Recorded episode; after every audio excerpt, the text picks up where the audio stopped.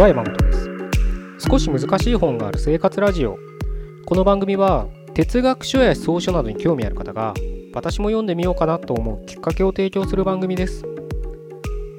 それでは258回目です。よろしくお願いします。今日は分かってくれる人だけに伝わればいいを考えてみたいなと思います。たまにこういうね僕みたいな活動をしてると まあ類は友を呼ぶじゃないのかどうなのかわからないんですけれどまあ似たようにねやっぱり個人呼んで、えー、活動ねしてあのまあビジネスをしていきたいとかまあそれでね人生の生計を立てていきたいとかまあ副業したいでもいいんですけれどものをしていきたいって人とよくお会いする機会も増えてくるんですけれどそういう中であの、まあ、一人でやるからこそなのかもしれないけれど、まあ、自分のね理想とか理念っていうものがあるかと思うのでねそれを、えー、何かしらね世の中のためになればと思う人もいるのか お金のためだけなのかちょっとわからないですけれど、まあ、伝えたい伝えたいことがあるからねこういった活動をするわけですよねきっと。でそういった中でたまにねたまにとか結構いるんですけれどまあ分かる人にだけ分かってもらえればいいやみたいなね、えー、形でビジネスをね展開する人っていうのがいるんですけれど僕はねまああの どうなんだろうな。僕がやってる活動ももしかしたら旗から見たらねあなたから見たらまあ山本は伝わる人だけに伝わればいいと思ってるんでしょっていうふうに思われる感じられる人もまあいるかとは思うんです。確かに好き勝手やってますから僕なりに。ただうんまあそういうふうにね受け止め方はいろいろあるかと思うんですけどただ今日僕お伝えしたいことの目的目的というかね主題でもあるんですけどこの伝わる人だけに伝わればいいやっていうのは僕はすごく危険な思想だと思う危険な思想っていうとちょっと 大きすぎるかな。危険な考え方、うん、だと僕は感じてるんですね。感じてるとか考えてます。というのも、うん、具体的に何だろうな。まあ、このポッドキャストね、聞いてくださってる人は、そんなにね、ビジネスを起こそうとかね、えー、考えてる人はそんなに多くないのかもしれないので、もう少し日常的なね、具体例でお伝えできればなって今 喋りながら考えてるんですけど、何がいいかな。うん、恋愛とかにしときましょうか。まあ、恋愛って誰しも一度や二度はね、あの経験したことあると思うんですけれど、そんな中でまあ男性によく多いのが釣った魚に餌はやらないっていうことでまあねあの一度ね最初はね猛アプローチして絶世の美女自分の理想とする女性をね射止めたで射止めた途端なんだか知んないけど構わなくなる。っていうのはよく聞く話だと思うんです。結婚生活とか聞くと多いですよねそういうのね。旦那が構ってくれないとかね。うん。まあ母親になった途端ね女として見ら見られなくな見れなくなったとかね。まあ僕は幸か不幸か結婚もしたことないのでねそういう経験はないですけれどまあそういう話聞くと思うんです。実際に経験してる人もいるかもしれないです。の時にあの例えばねそれが原因で離婚してしまう人たちっていうのも多くいますよね世の中見ると。これってまさに分かってくれればいいや分かってくれる人だけに分かればいいやとの僕帰結だと思ってるんです。具体的にどういうかどういうことかっていうと最初は好きで付き合ってるわけです。でもいつしかそれが当たり前になった時に何もまあお前俺が好きなこと分かってんだろうみたいないうことで何もしなくなるんです。だからもう結婚したしお前俺のこと好きだって分かってんだからお前も俺のこと好きなんだろ俺もお前のこと好きだよそんなこといちいち何もしなくたって分かってんだろで10年20年経って30年経って子供がねあの一人前でね家を出た時にね会話がなくなってでなんか熟年離婚されるみたいな結論になるわけですよ。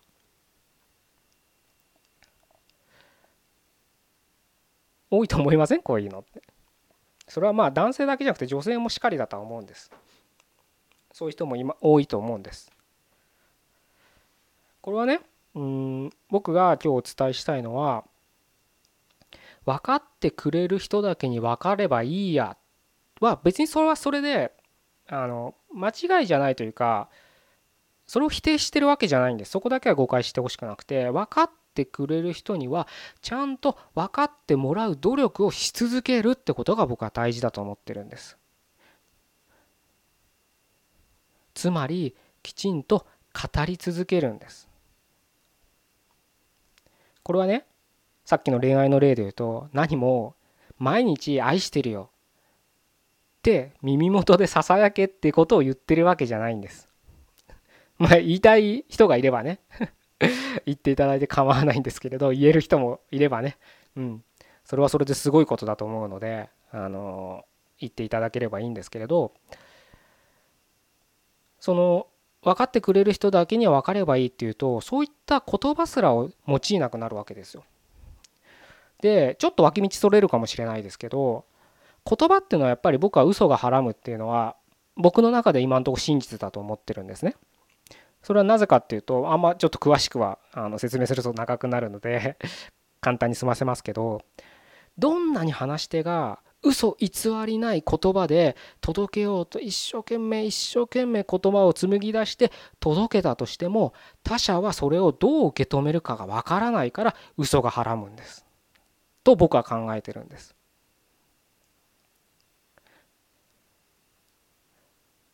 じゃあだからといってその言葉を嘘がはらむからって沈黙しろってことではないと僕は思ってるんです。なぜなら僕らは言葉を通じてコミュニケーションを取るからね。確かに言葉がないコミュニケーションがある事実は分かります。目と目が通じ合うとかね長年連れ添った夫婦だったら何か相手の空気とかで感じるああの人今日機嫌悪そうだなとか言ってなんか雰囲気で伝わったりするじゃないですか。そういうコミュニケーションがあることは否定しません。ただ僕らはコミュニケーションのほとんどを言葉で行ってるっていう現実を忘れちゃいけないと思ってるんですね。仮にですよ言葉がない世界に生きてると思ってくださいよ。もう少し拡大解釈していいんですけどちょっとここだけの場で拡大解釈すると言葉がないイコール音がない世界って言ってもいいかもしれないです。音がない世界で目の前の人とコミュニケーションを取ろうとしてみてくださいよ例えば相手をどんなに愛してるとしても好きだって思いをしてじゃあ目と目が通じ合えば分かるんだ分かり合えるんだと思って相手の目をじっと見つめることがコミュニケーションかもしれないですけど相手はもしかしたら好きだとは違って真逆のいや何この人私のことずっと睨んでる私のこと嫌いなのかなって受け止めるかもしれないじゃないですか。こっちは好きだ好きだ好きだと思って相手の目を見つめてるのに向こうはうわ怖い私のこと嫌いだからこんなに睨んでるって受け止めるかもしれないんです。つまり言葉がない世界でコミュニケーション取るってすごく大変なことなんですね。だから僕は言葉で伝え続けなきゃいけないっていうふうに思ってるんです。でそれは一方的に伝え続けたってしょうがないんです。ビジネスしない人でもいいです。例えばさっきの今今のね恋愛の例でもいいです。相手に好きだよっていうことをまあ言葉に出して伝えられる人だったら伝えてもいいんですけれどそうじゃなくて僕が一番伝えたいのは相手に関心を持てってことなんです。伝わる人だけに伝わればいいこれは恋愛にしてもビジネスしても人間関係一般にしても相手に伝わるん伝わる人にだけ伝わればいいっていう考えでいくとある時相手のことに相手が自分の世界から消えてることに気づくんです。自分の言いたいことだけを言ってる世界に没頭してしまうんです。それじゃあ人間関係だってビジネスだってうまくいかないですからね。か絶対にうまくいかないです。それはもう当たり前難しいこと考えなくたって当たり前じゃないですか。そこら辺のねヘイトスピーチしてる人誰も聞かないですよね。あの人に「ありがとういい話を聞かせてくれて」ってお金渡す人なんていないですよ。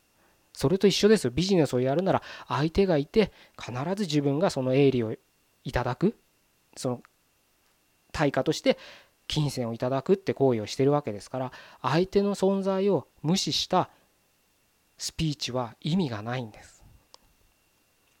だから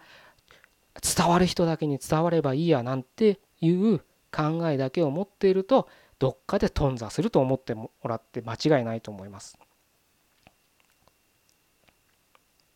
ぜひね、あのその視点をあのビジネス何度も言うようにビジネスしようしようというかねビジネス全く起こす気ない人でも僕がする話っていうのは広く一般人間一般に対してお伝えしてるつもりですので自分それぞれ